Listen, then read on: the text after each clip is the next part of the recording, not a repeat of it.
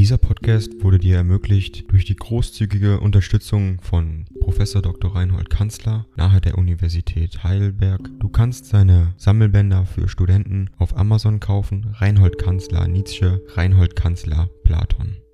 Danke fürs Zuhören.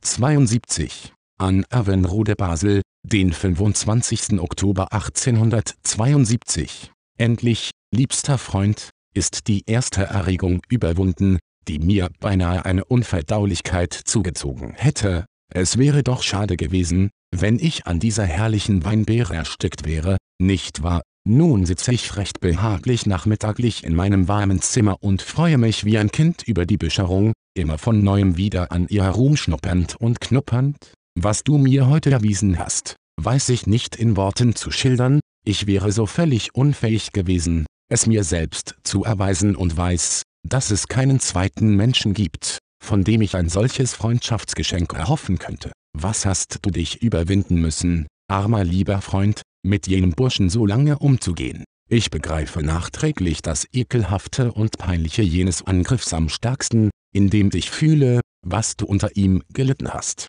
Nun aber strömt deine Schrift ins Weite und schleppt den ersauften Burschen hinter sich drein in das Weite. Welche Wirkungen du davon erwarten kannst, entnimm aus folgenden Mitteilungen, die an mich gekommen sind, ohne dass ich, wahrhaftig, nach ihnen gesucht hatte. In Leipzig ist eine Stimme über meine Schrift, wie sie lautet, hat der Brief und von mir sehr geachteter Usener in Bonn, vor seinen Studenten, die ihn gefragt haben, verraten, es sei der bare Unsinn, mit dem rein gar nichts anzufangen sei, jemand, der so etwas geschrieben habe, sei wissenschaftlich tot, es ist als ob ich ein Verbrechen begangen hätte. Man hat zehn Monate jetzt geschwiegen, weil wirklich alles glaubt, so gänzlich über meine Schrift hinaus zu sein, dass kein Wort darüber zu verlieren ist. So schildert mir Overbeck den Eindruck aus Leipzig. Alle Parteien sind darin eins, damit aber die barocke Ausnahme nicht fehlt, erschien vorgestern ein Brief von Eloitsch im Altweiberton und verrät Neigungen. Die ganze Erfahrung hat etwas Blödsinniges, beiläufig. Der alte Knabe schickte ein dickes Volumen, vielleicht 10 bis 15 Abhandlungen, Programme und so weiter, und zwar seine Theognisberichte altmodisch zierlich eingebunden. Es ist zum Todlachen, halb und halb hält man mich wohl sogar für übergeschnappt, denn diesen Trost haben unsere Gesunden, wenn sonst kein Trost verfangen will. Nun deine Schrift, in ihrer Großherzigkeit und kühnen Kriegsgenossenschaft, mitten in das gackernde Völkchen hineinfallend, welches Schauspiel, Romund und Overbeck, die einzigen, denen ich bis jetzt sie vorlesen konnte, sind außer sich vor Freude über dein glücklichstes Gelingen. Sie werden nicht müde, Einzelnes und Allgemeines preisend hervorzuheben. Sie nennen die Polemik lässingisch nun du weißt, was gute Deutsche mit diesem Prädikate wollen. Mir gefällt vor allem, immer den tiefen dröhnenden Grundton, wie bei einem starken Wasserfall, mitzuhören, durch den eine jede Polemik erst geweiht wird und den Eindruck der Größe macht, jenen Grundton, in dem Liebe, Vertrauen, Mut, Kraft, Schmerz, Sieg und Hoffnung zusammenklingen. Lieber Freund, ich war ganz erschüttert, und als du von den Freunden sprachst, vermochte ich lange nicht weiterzulesen. Welche herrlichen Erfahrungen habe ich doch in diesem Jahre gemacht, und wie zerstiebt an ihnen alles etwa von anderswoher auf mich losstürzender Ungemach? Auch aus Wagners Seele heraus bin ich stolz und glücklich, denn deine Schrift bezeichnet einen merkwürdigen Wendepunkt in seiner Stellung. Ding dong. AI kostet Geld. Wenn du diese Briefe ohne Werbung und ohne Unterbrechung hören willst, dann kauf sie dir doch unterm Link in der Beschreibung. Das Ganze ist moralinfrei und verpackt in mehreren Audiobook-Formaten nur für deinen Genuss. Danke für dein Verständnis und viel Spaß mit den Briefen.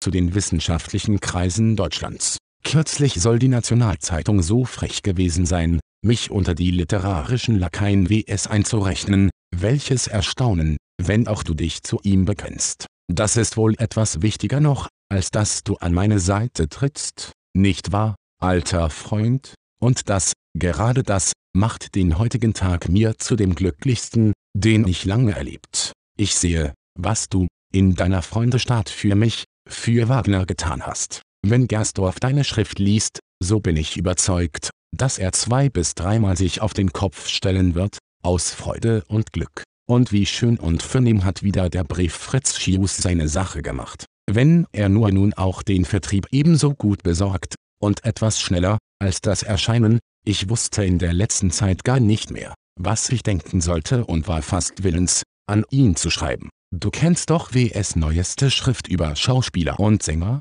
ein ganz neu entdecktes Bereich der Ästhetik. Und wie fruchtbar gewendet erscheint mancher Gedanke aus der Geboren der Tragödie, ich unterhalte mich mit dieser neuen Schrift, als ob ich mit W zusammen wäre, dessen Nähe ich jetzt nun, solange schon, entbehre. Wir wollen mutig sein, mein lieber, lieber Freund. Ich glaube jetzt immer nur an das Besserwerden, an unser Besserwerden, an unser Wachsen in guten Absichten, guten Mitteln, an unser Wettlaufen nach immer edleren und ferneren Zielen. Oh wir erreichen sie, und nach jedem Siege ist uns das Ziel weiter gesteckt und wir laufen mutiger vorwärts. Soll es uns sehr kümmern, dass es nicht viel, ja sehr wenige Zuschauer gibt. Die Augen haben zu sehen, welchen Wettlauf wir laufen, kümmert uns dies, wenn wir nur wissen, dass diese wenigen Zuschauer auch für uns die einzigen Kampfesrichter sind? Ich für mein Teil gebe für einen solchen Zuschauer, wie Wagner ist, aller Ehrenkränze, die die Gegenwart spenden könnte, Preis, und ihn zu befriedigen reizt mich mehr und höher als irgendeine andere Macht. Denn es ist schwer, und er sagt alles, ob es ihm gefällt oder nicht, und ist für mich wie ein gutes Gewissen, strafend und belohnend. Nun mögen alle guten Geister mit uns sein, liebster Freund. Jetzt gehen wir miteinander, eines Glaubens und eines Hoffens. Was du erlebst, erlebe ich und es gibt nichts mehr, was einer von uns noch für sich wäre, nichts Gutes und Rechtes. Ich danke dir, mein Freund, ich danke dir, dein Friedrich. Dieser Podcast wurde dir ermöglicht durch die großzügige Unterstützung von Prof. Dr. Reinhold Kanzler nahe der Universität Heidelberg. Du kannst seine Sammelbänder für Studenten auf Amazon kaufen. Reinhold Kanzler Nietzsche, Reinhold Kanzler Platon. Danke fürs Zuhören.